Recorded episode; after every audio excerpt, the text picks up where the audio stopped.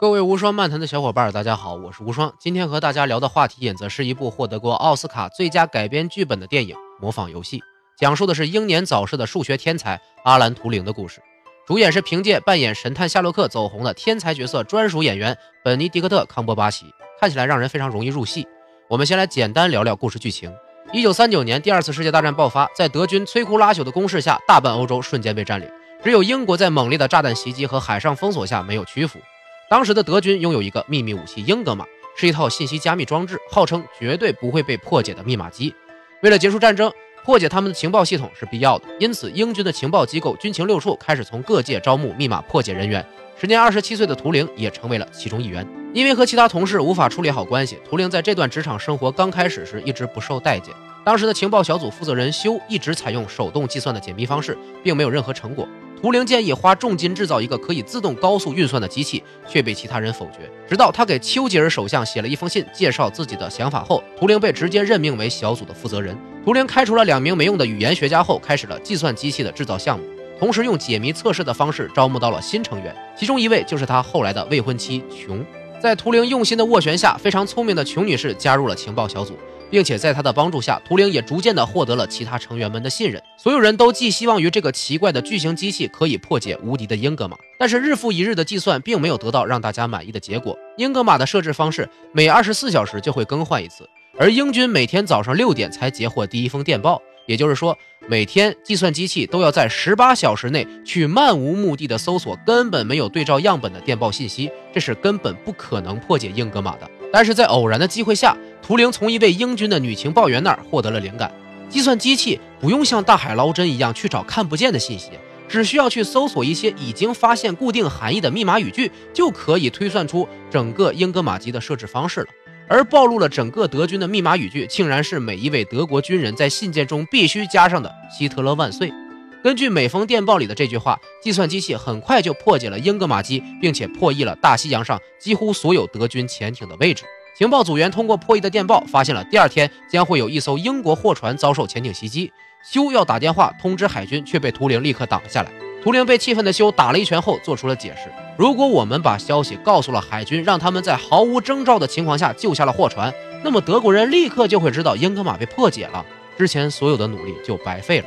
虽然是个很无情的决定，但却符合图灵一贯的逻辑：人们不应该只去做有满足感的事儿，而是应该去做正确的事儿。在和军情六处的上级解释过后，英军采取了图灵的建议，只做最小限度的战术改变，以防止德军发现，好继续收集情报。但是在战争的根本结果上，图灵机帮助英国获得了情报战的完胜，让战争提早结束了两年。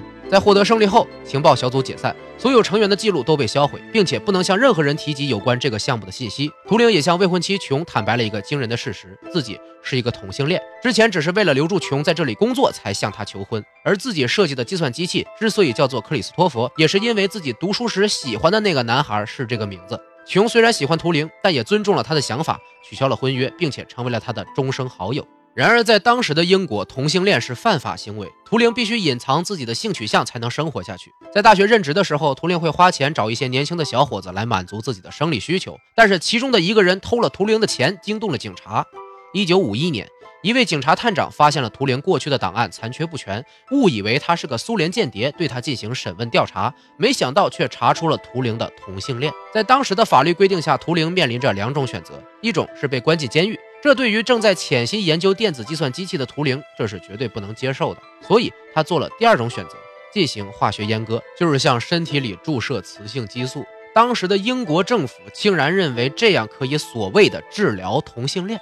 在接受了一年的化学阉割后，四十一岁的图灵被发现死在家中，桌子上有一个涂了氰化钾并且被咬了一口的苹果。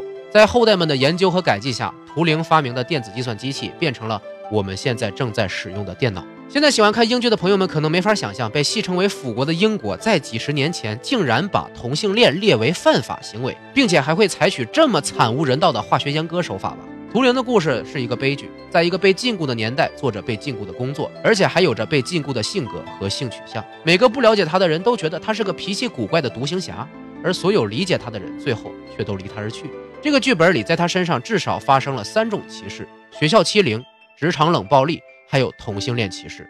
电影里有两句台词来解释这些情况。你知道为什么人们喜欢暴力吗？因为这会让他们感觉良好。暴力对人们来说有强烈的满足感，但是，一旦没有了这种满足感，这种行为就变得索然无味。当图灵和好友克里斯托弗诉苦的时候，他说：“他们欺负我是因为我比他们聪明。”但是克里斯托弗回答说：“不，他们欺负你是因为你和他们不一样。”这两句话说的确实好。不管是千年前还是现在，充满戾气的人们永远会用“你和我们不一样的”借口去强迫这些少数分子改变，甚至是用暴力来伤害他们取乐。很多人都讨厌不合群的人，觉得他们不友好或者很自大。然而事实是，这些人只站在自己的角度去歧视和他们兴趣不同、思维不同的人。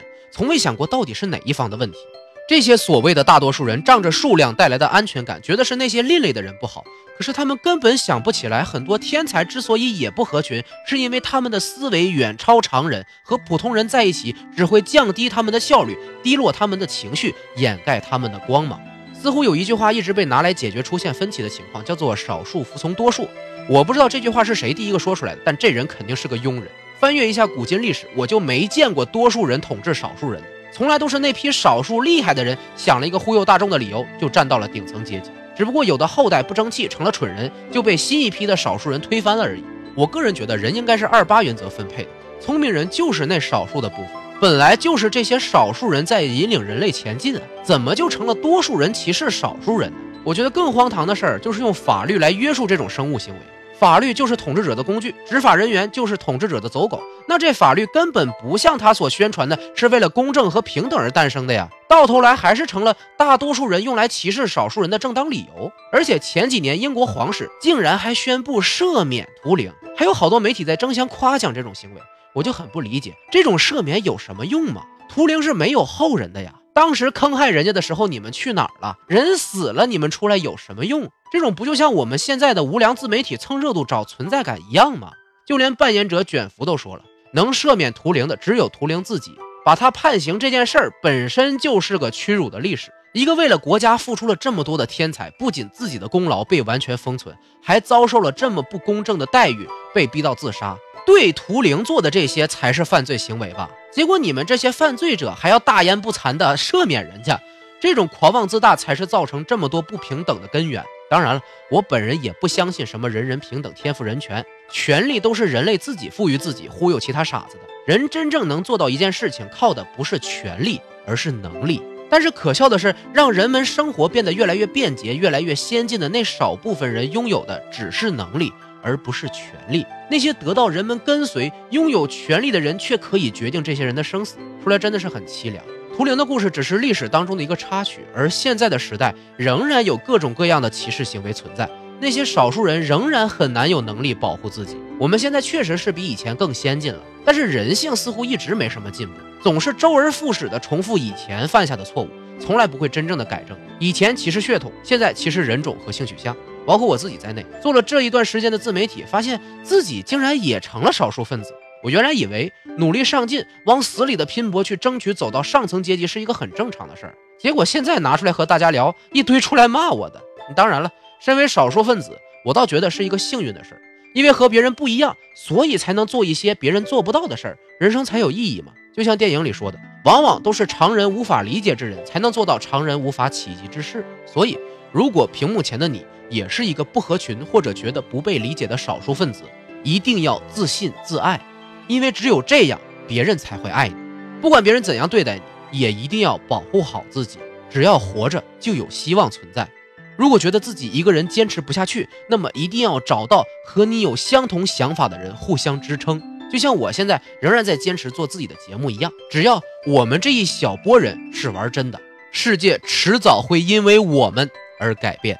今天内容就到这里。如果喜欢我的节目，可以关注我的新浪微博和微信公众号“无双漫谈”，期待和大家做更多的互动。咱们下期再见。微博和公众号回复“模仿游戏”可获得电影片源。